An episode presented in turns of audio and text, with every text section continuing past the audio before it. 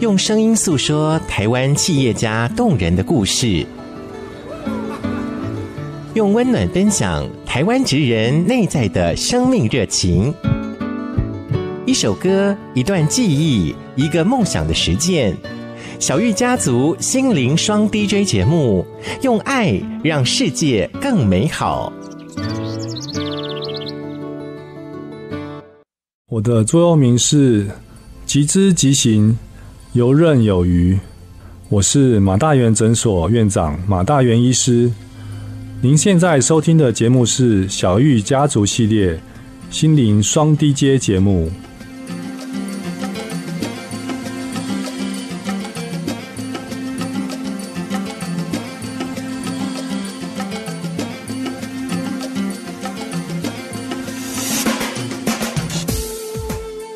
回到小鱼家族系列心灵双 DJ 的节目现场，在小鱼身旁的是我们马大元诊所的院长的马大元医师。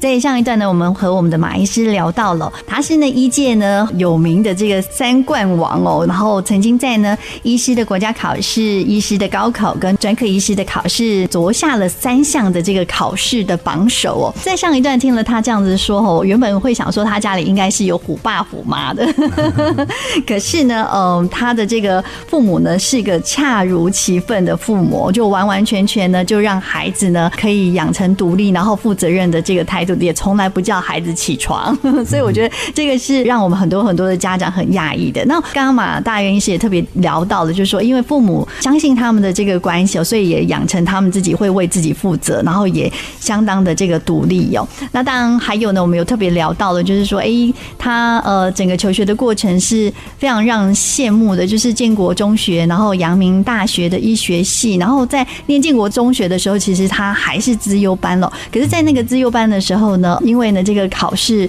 的一些挫败哦，也让他觉得非常非常的难过跟忧郁。这个我也觉得很讶异，因为其实小玉认识马医师的时候，他就是一个非常非常阳光的人。然后呢，大家只要听到说哦，原来这么优秀阳光的人，他曾经其实在念书的时候也曾经陷入忧郁，他也遇到了困难。那后来呢，爸爸也非常非常棒。也答应他呢，哦，转出这个资优班，然后他也开始透过运动，然后阳光，在一个他非常非常舒服的环境之下，然后，然后整个身体的状况呢也改变了，然后马上呢在下学期的考试就考上了第一名。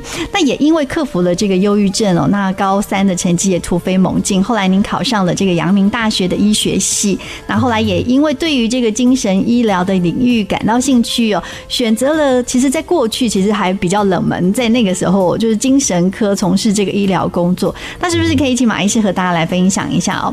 因为我知道，其实你在呢念医学院的时候呢，还特别跟同学就出版了一本书，好强哦！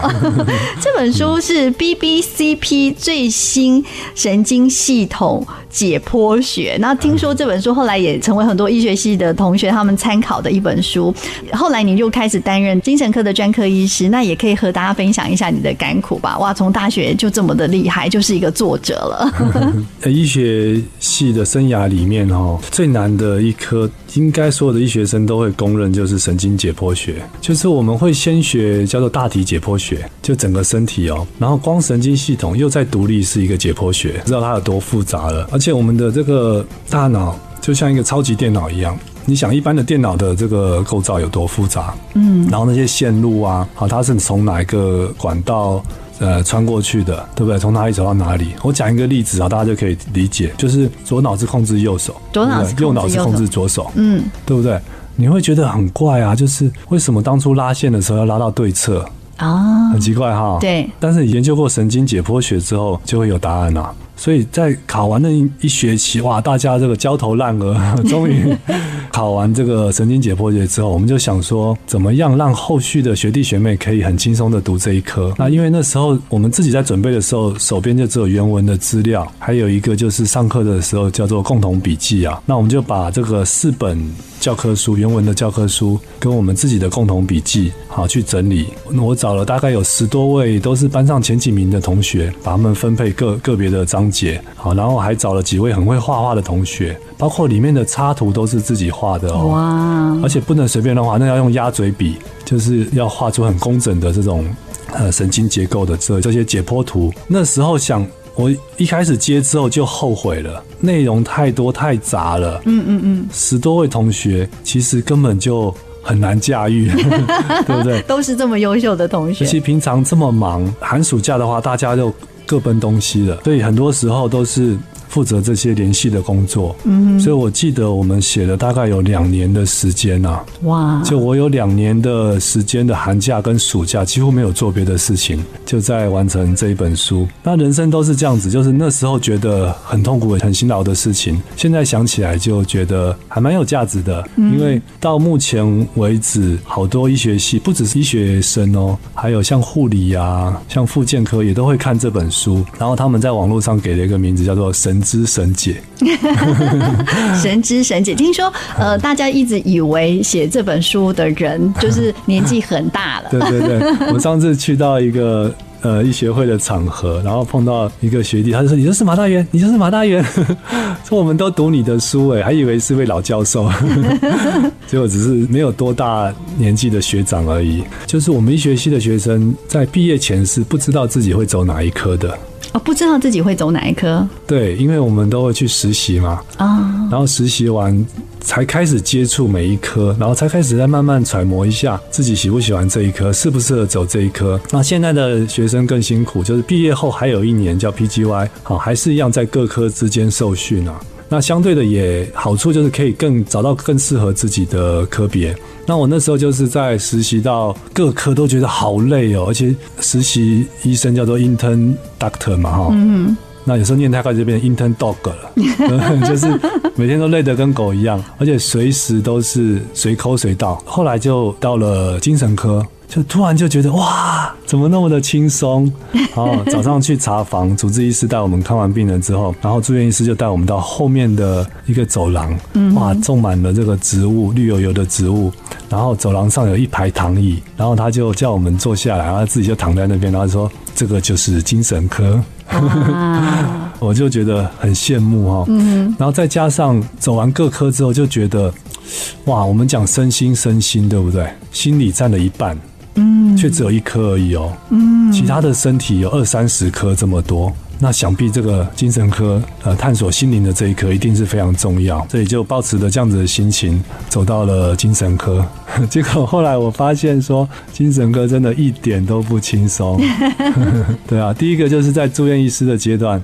也是一样，就所花的时间不比内外科短。好，常常有时候急诊，我记得我最高纪录，呃，一个晚上急诊看了七组病人。精神科的急诊都是疑难杂症哦，夫妻吵架的，吸毒这种刺龙刺凤很凶悍的吸毒的，还有喝醉酒的，还有浑身脏兮兮拿着镰刀的，还有这个割腕割了几百刀的，嗯哼，好，都是这种 这个疑难杂症。然后再加上要照顾住院病人，我最多的时候曾经同时照顾一百多个住。住院病人，哇！你要掌握这一百个人的所有的状况，包括他的身体状况、用药的状况，有没有内外科，有没有糖尿病啊、高血压，对不对？这个药适合还是不适合？然后他的家人支持度怎么样？然后上次跟他会谈谈到哪里了？后来就觉得好像被骗了，怎么自己做起来一点都不轻松？现在想起来觉得很开心，因为走了这一科，觉得自己变得更有深度。好，因为精神科就是探索人心的一一个科别。嗯，好，所以我们不会看到表象，我们会看到人的这个整体的身心灵啊，甚至他的过去的成长背景，嗯，他的家庭状况啊，不只是认识患者，还要认识他的家人，有很多的时间都是在。聊天啊，在这个交换心情、交换感受，嗯，所以也做的觉得蛮充实、蛮开心的。是，就看到马大元医师呢，非常非常的热爱他的这个工作，可是听起来其实真的好累。好，我们再请呢马大元诊所的院长的马大元医师呢，我们再分享一首歌曲给我们的听众朋友喽。呃，这首歌在当年算蛮红的，而且它很特别，它是有好几位大明星一起唱的，好，包括王杰哦，包括张雨生，好，也许这个年纪的听众朋友就知道，叫做《永远不回头》。哦，这个我也喜欢。对，他的歌词也是非常的正向，好，比如说要爬上山巅啊，仰望星辰啊，向时间祈求永恒。有一句话，我觉得最感动的就是。年轻的泪水不会白流，痛苦和骄傲这一生都要拥有。嗯，就像我们在住院医师的生涯之中，很累很痛苦，但是也是非常非常充实、非常骄傲的。嗯，好，我们一起来感受一下这首歌曲。那待会呢，再回到小鱼家族系列心灵双 DJ 的节目现场哦。等会呢，我们再呢，请我们的马大元医师和大家分享一下。因为呢，马大元医师呢，他视病由亲哦，然后他其实有得了非常非常多呢优异的奖项，包含像什么新竹市的优良医师啊，然后他也呢曾经呢获得票选的全国十大温暖我心的抗忧医师哦。我们待会呢，再请我们的马大元医师和大家来聊。我们稍后回来。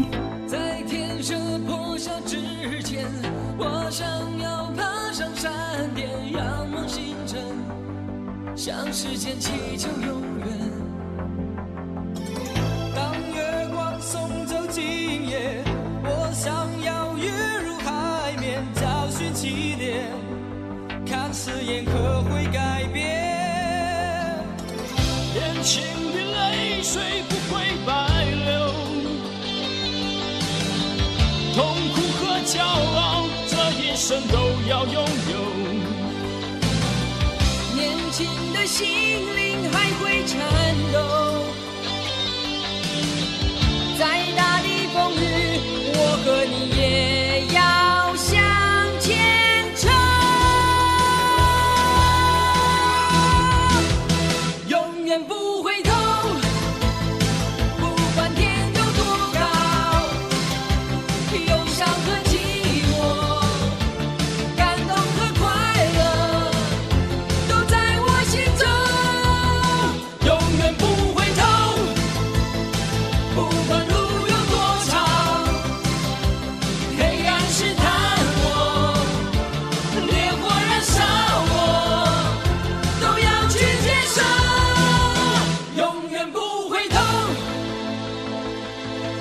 们的马大元医师呢，曾任了这个台大医院的儿童精神科的训练医师，然后三军总医院的精神医学部的主治医师，还有呢国军新竹医院的这个精神科的主任，大千综合医院呢南势分院的院长，然后还有呢这个苗栗地方法院少年法庭的顾问医师，还有呢国民健康署的青少年亲善医师，哇，听到真的历程非常非常的丰富。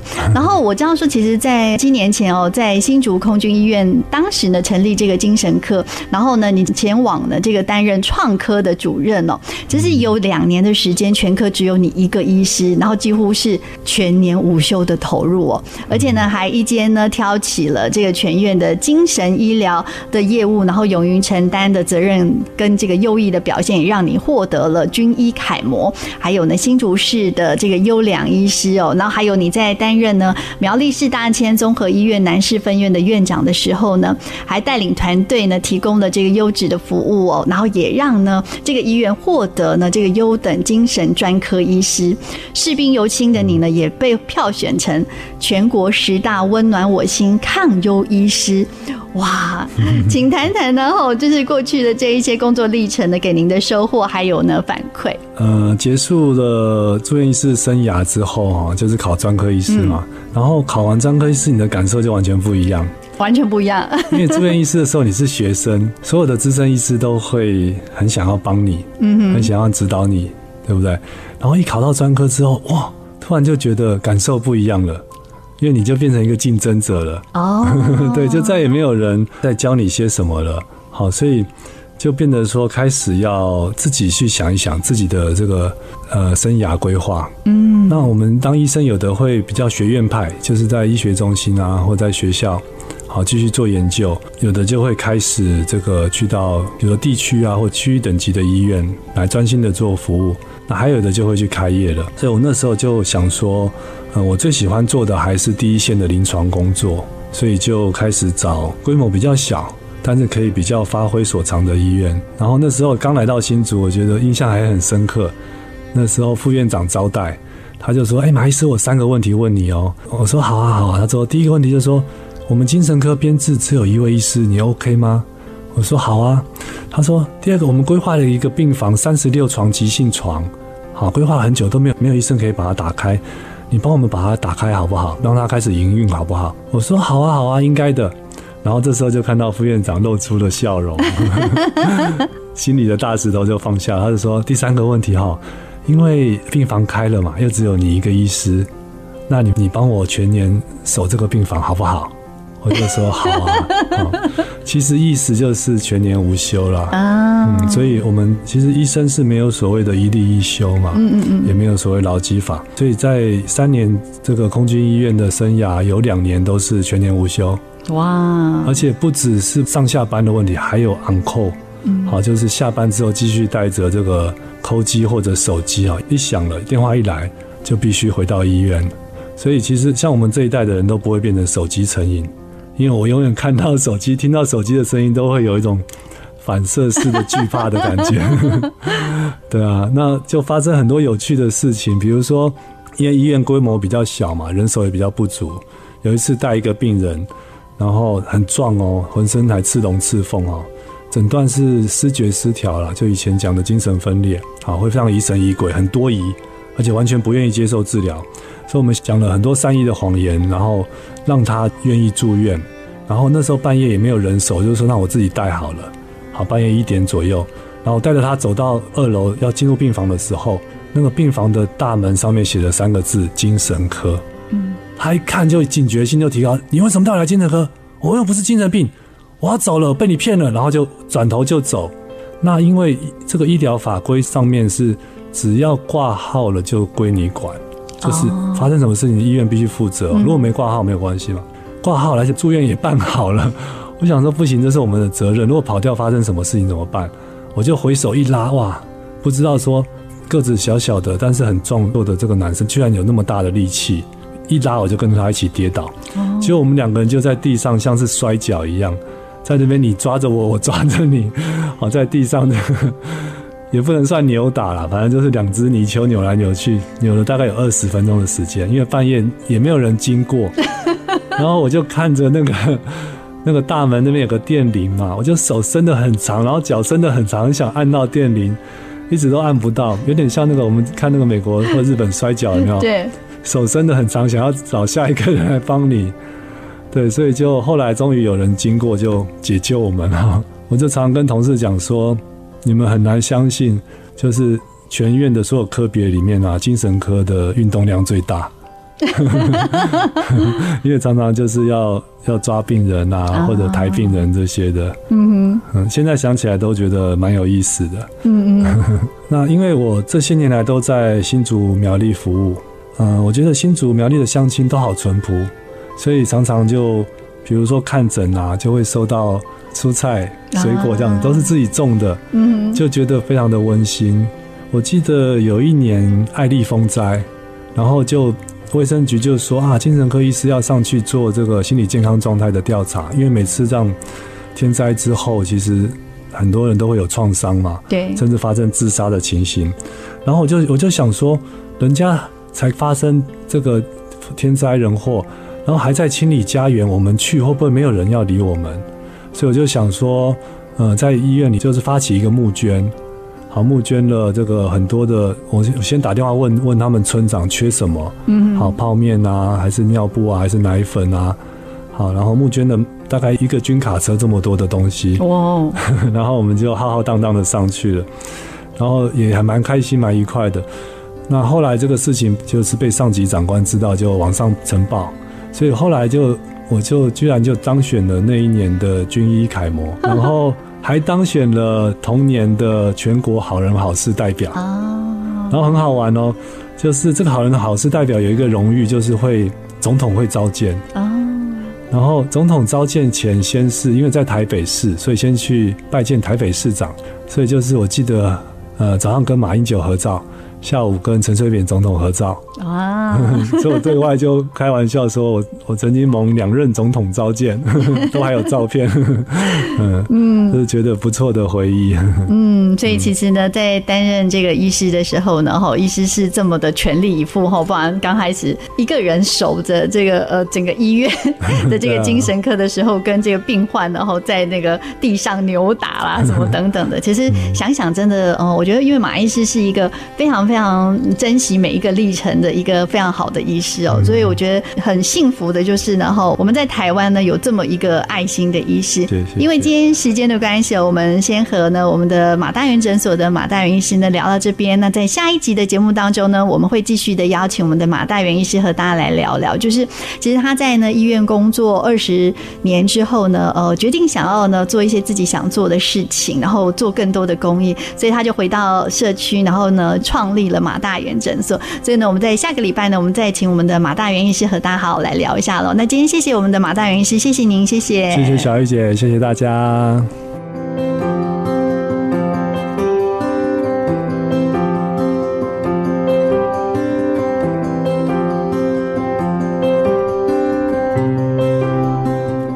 各位亲爱的听众朋友，今天小玉家族系列心灵双 DJ 的节目也要接近尾声了。听众朋友呢，对于我们今天呢特别邀请到的一届贵宾 DJ 马大元诊所的院长马大元医师的分享，一定有非常多的感动哦。听众朋友可以在脸书搜寻小玉家族的粉丝页，然后可以把你的感动或者是呢触动呢留言和小玉分享，小玉也会透过文字和我们所有的听众朋友来进行交流。那也再一次的邀请听众朋友锁定每周四晚间七点到。到八点首播，每周日上午十一点到十二点重播的小玉家族系列心灵双 DJ 节目，我们一起分享台湾企业家及各行各业领域职人他们的动人生命故事，不畏艰辛的创业精神，透过他们的人生态度及生活哲学，一起品味不同的人生观。相关的节目内容都可以上环宇广播电台的网站，或在脸书搜寻小玉家族的粉丝页查询喽。我们下周见，拜拜。Thank you.